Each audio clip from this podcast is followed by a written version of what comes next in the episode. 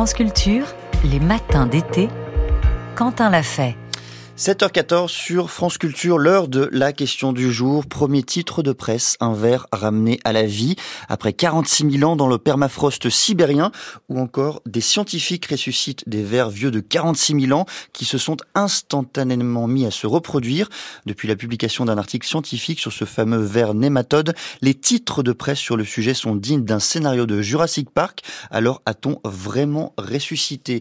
Une espèce ou un ver. Pour en parler, je reçois ce matin Simon Gallas. Bonjour monsieur. Bonjour. Vous êtes professeur de génétique moléculaire à l'université de Montpellier. Vous êtes également chercheur au CNRS. Alors voilà, est-ce que ces titres de presse disent la vérité? A-t-on vraiment ressuscité une espèce, Simon Gallas?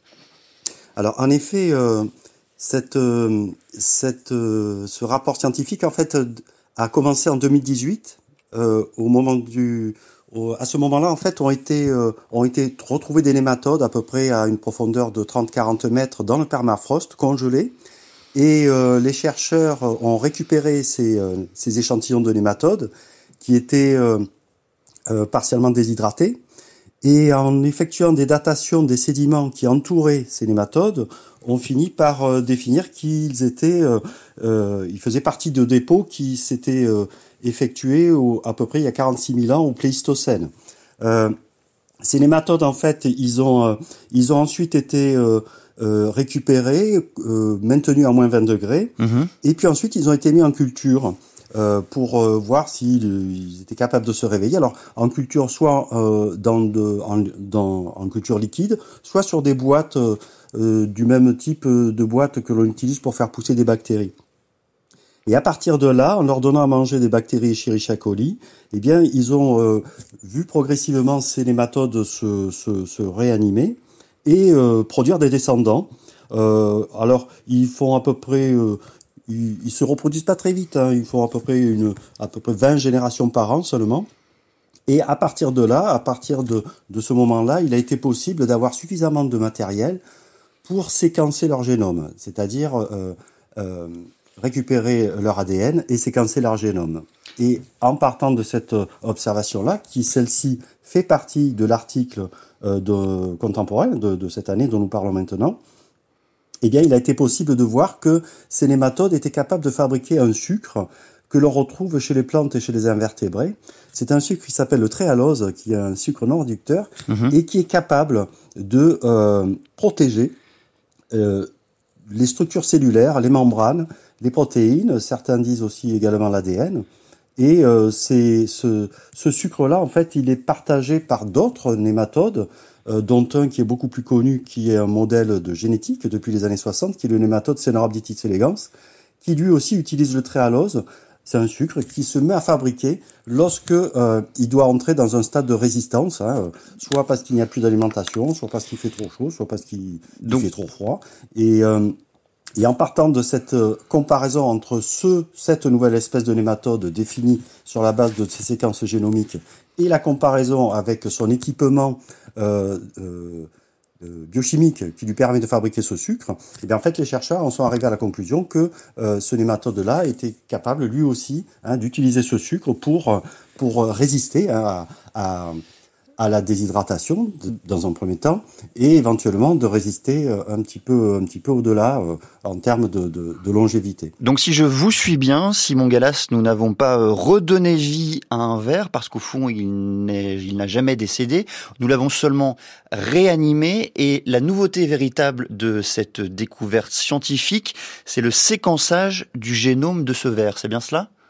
Tout à fait. Le séquençage du génome de ce verre est effectivement euh, avec les, les, les, les, identifications euh, génétiques qui ont été faites à cette occasion, la possibilité que ce sucre-là soit en fait le euh, support hein, de, de, de, cette résistance euh, aussi, aussi longue, hein, sur plusieurs milliers d'années, de, de, ce nématode. De fait, lorsqu'on utilise l'autre nématode, qui lui est dans les laboratoires depuis euh, longtemps, un nématode qui a un modèle qui a déjà pas mal contribué à, à la recherche biomédicale, puisqu'il a déjà deux prix Nobel de médecine mhm. et un prix Nobel de chimie. Donc ce nématode-là qui est utilisé dans les laboratoires du monde entier, dans le mien y compris à Montpellier depuis 30 ans, eh bien, si on empêche la fabrication de ce sucre chez ce nématode-là, il meurt. C'est-à-dire qu'il ne peut pas euh, acquérir tous ces outils pour lui permettre de résister euh, soit à l'absence de nourriture, soit euh, à la déshydratation, soit à la congélation. Est-ce que l'on sait, Simon Gallas, est-ce qu'on a même, je dirais, les moyens de savoir si le pergélisol aujourd'hui renferme dans ses profondeurs d'autres espèces vieilles ou qu'on pourrait réanimer, qui sont enfoncées dans cette dormance que vous venez de décrire? Alors, alors oui, probablement. Et ce que partage ce, ce, cette nouvelle espèce de nématode avec d'autres organismes, alors ils ont, euh, c'est un club très fermé de, d'organismes qui sont tout petits. En général, ils excèdent rarement un millimètre euh, de long. Mhm. Mais on a également euh, des euh, d'autres organismes comme des rotifères. Alors les rotifères, ce sont des tout petits organismes de 1 mm qui, bon, évidemment, qui sont pas dangereux. On les appelle aussi les bdéloïdes et eux ont été sortis du permafrost il y a déjà quelques années, en 2021, euh, et ils ont été datés de 35 millions d'années. Il y a également euh, d'autres organismes qui sont capables de, d'acquérir cet état entre guillemets de, de, de vie suspendue, hein, qui est la conséquence d'un état qu'on appelle la cryptobiose. Alors la cryptobiose, c'est un état où on a un organisme qui a toutes les capacités de se placer en situation de euh, d'arrêt métabolique pendant des temps euh, euh, voilà, qui peuvent euh, varier. Et cette cryptobiose, en fait, elle permet à ces organismes-là de, de résister très longtemps jusqu'à ce que des conditions favorables réapparaissent dans leur environnement. Est-ce qu'on pourrait... À Montpellier, nous travaillons également sur des tardigrades qui, eux aussi, sont connus pour arriver à ces états de cryptobiose. Et en fait, ce sont des organismes, entre guillemets, les plus résistants, les plus performants dans, pour euh, réaliser, pour acquérir, pour atteindre ces états-là de, de, de, vie euh, suspendue. Alors, les autres organismes, ben, il y a certains scientifiques qui disent que la Sibérie, par exemple, avec le pergélisol ou le permafrost, est un réservoir de biodiversité. Hmm. Euh, la particularité, c'est que euh, ici, on a affaire à des nématodes qui ont été euh, trouvé en 2018 à une 30-40 mètres de profondeur. Et ce qu'il faut euh, connaître, c'est que euh, euh, avoir la capacité d'entrer en cryptobiose comme certains hématodes, des tardigrades, des rotifères, c'est une bonne chose. Hein. en fait, parfois ils y arrivent par des moyens, des tours différents. Hein. Certains utilisent le sucre de tréhalose, d'autres ne l'utilisent pas, utilisent d'autres stratégies mais après, il faut pouvoir se réveiller. Et le problème, c'est que plus le temps passe, plus euh, un organisme euh, qui va être en état comme ça de vie suspendue, hmm. eh bien, va être tributaire de son environnement, à savoir euh, les dégâts causés par les rayonnements ultraviolets A et B, euh, les dégâts causés par la radioactivité naturelle des sols, qui vont produire des particules qui vont aller attaquer hein, au cours du temps l'ADN, les protéines, euh, les lipides des membranes, des cellules, etc. Ce qui veut dire que si, l'environnement de l'organisme euh, n'est pas suffisamment protecteur, il ne se réveillera pas. Exemple type, il y a des virus qui ont été sortis du, du permafrost en Sibérie, comme le virus de la variole, et ces, virus de la variole, en fait, on sait qu'il y a des preuves d'infection par la variole depuis 300 ans en Sibérie. Et à 20 degrés, ces virus peuvent tenir quelque temps.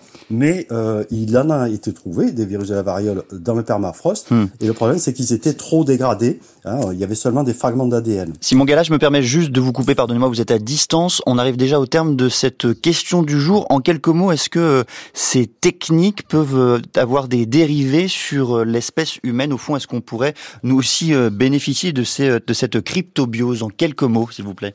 Alors absolument, c'est déjà le cas, parce que par exemple le sucre tréhalose qui a été identifié euh, comme étant un support euh, majeur possible de la résistance durant plusieurs millions d'années euh, de ces nématodes de Sibérie, mhm. ben, en fait ce sucre-là, depuis les années 70, il est déjà utilisé pour augmenter la durée de conservation des plaquettes sanguines chez l'homme pour les, les transfusions.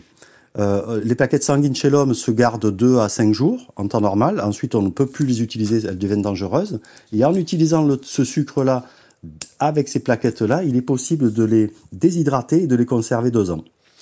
Merci beaucoup Simon Gallas d'être venu au micro de France Culture ce matin, évoquer euh, ce ver sibérien vieux de 46 000 ans. C'est pas tous les jours qu'on aborde un, un, sujet euh, pareil. Cela mériterait d'ailleurs sans doute une émission entière pour comprendre euh, toutes les retombées scientifiques de cette découverte. Je rappelle Simon Gallas que vous êtes professeur de génétique moléculaire à l'université de Montpellier, chercheur au CNRS. Vous écoutez France Culture, il est 7h24.